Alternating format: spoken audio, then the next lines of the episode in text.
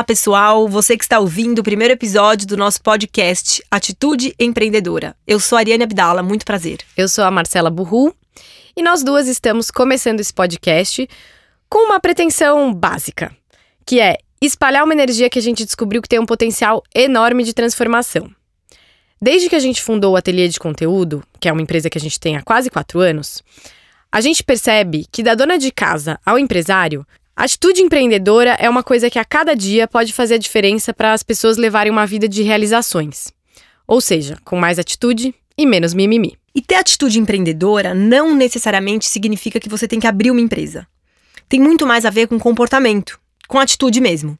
Então, na nossa opinião, a atitude empreendedora é fazer o que quer que seja de maneira enérgica, dinâmica, ativa, é ter iniciativa e também ter acabativa, é se responsabilizar pela própria vida e pela construção do que você considera sucesso, seja lá o que isso for.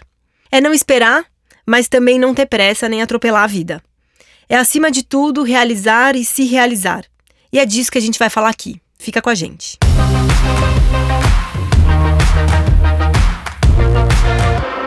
Então, pessoal, nesse podcast, a gente vai trazer convidados incríveis que vão contar as suas histórias.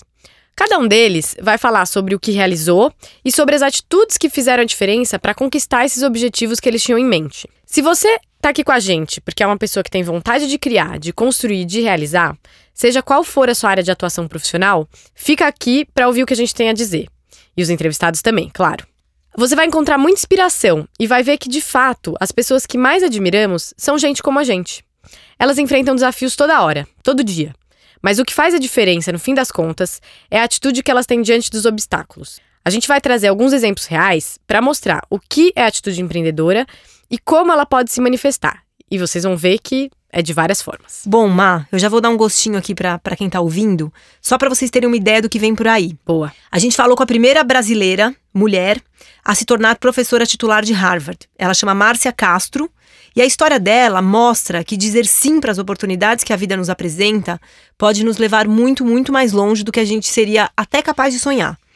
Ela também conta como ela enfrentou a dificuldade de sair de um bairro classe média no Rio para estudar nos Estados Unidos, numa época que isso era ainda menos trivial do que é hoje.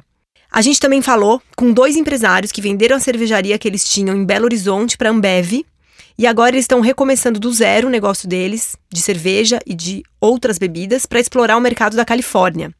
Eles fizeram uma reflexão muito legal com a gente sobre a dificuldade de empreender em qualquer lugar do mundo e a importância de saber se adaptar ao contexto. Eles também têm uma energia incrível, né, Ari? E eles mostram que mais importante é nunca desanimar. Sim, exatamente.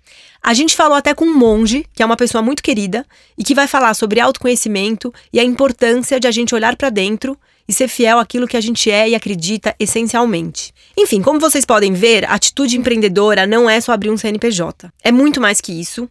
É realmente tomar as rédeas da sua vida para realizar o que quer que seja. E a gente quer aproveitar para também contar um pouquinho sobre quem a gente é, para que vocês conheçam, saibam quem está por trás desse podcast. Como vocês já devem ter percebido até aqui, nós somos duas empreendedoras, donas do Ateliê de Conteúdo, que é uma empresa de comunicação, e nós somos jornalistas, por formação, mas também por paixão, porque a gente ama fazer isso. Então agora, acho que a Ari pode se apresentar. Bom, eu sou a Ariane e comecei minha carreira na Trip Editora.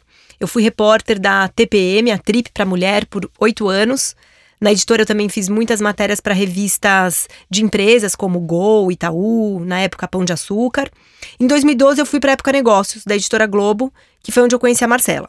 E há quase quatro anos eu saí da redação para criar o ateliê de conteúdo, porque eu queria inventar novas formas de fazer jornalismo. E é isso que a gente tem feito.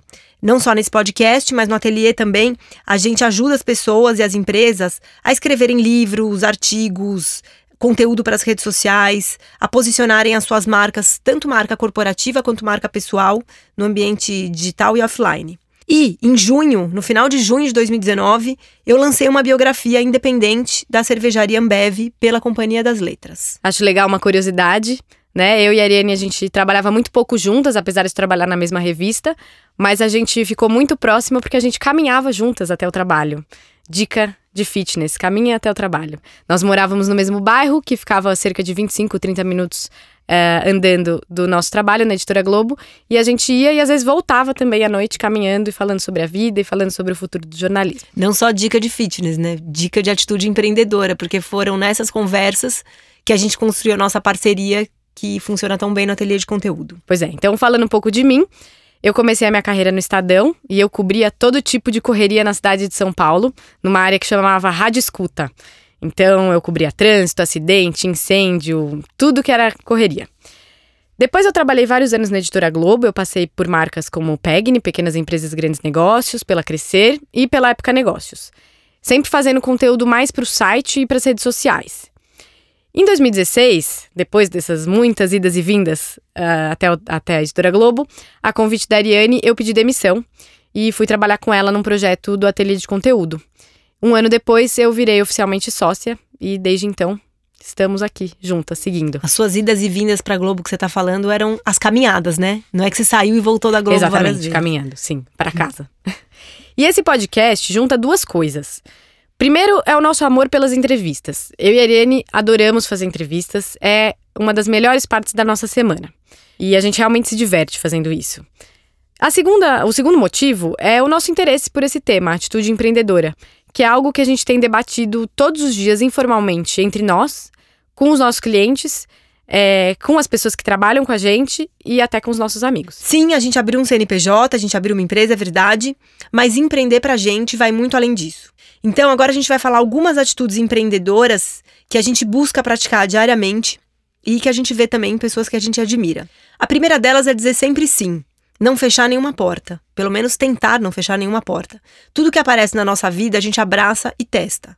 Se não fizer sentido, a gente deixa de lado rapidinho.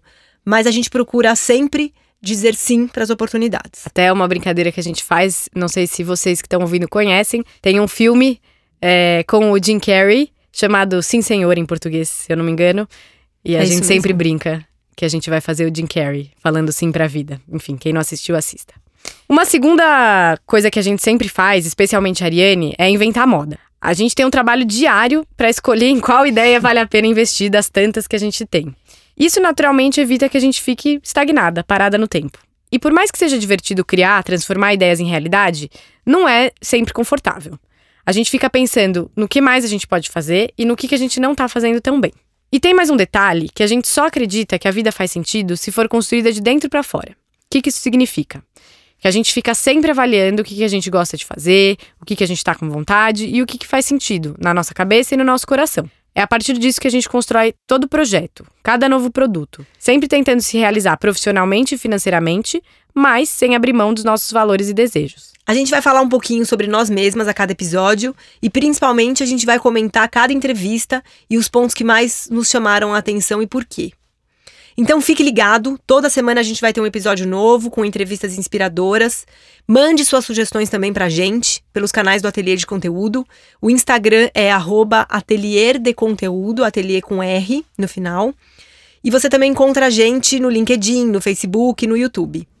Somos facinhas nas redes sociais, bem acessíveis. Então nos falamos em breve. Até mais. Até mais, pessoal.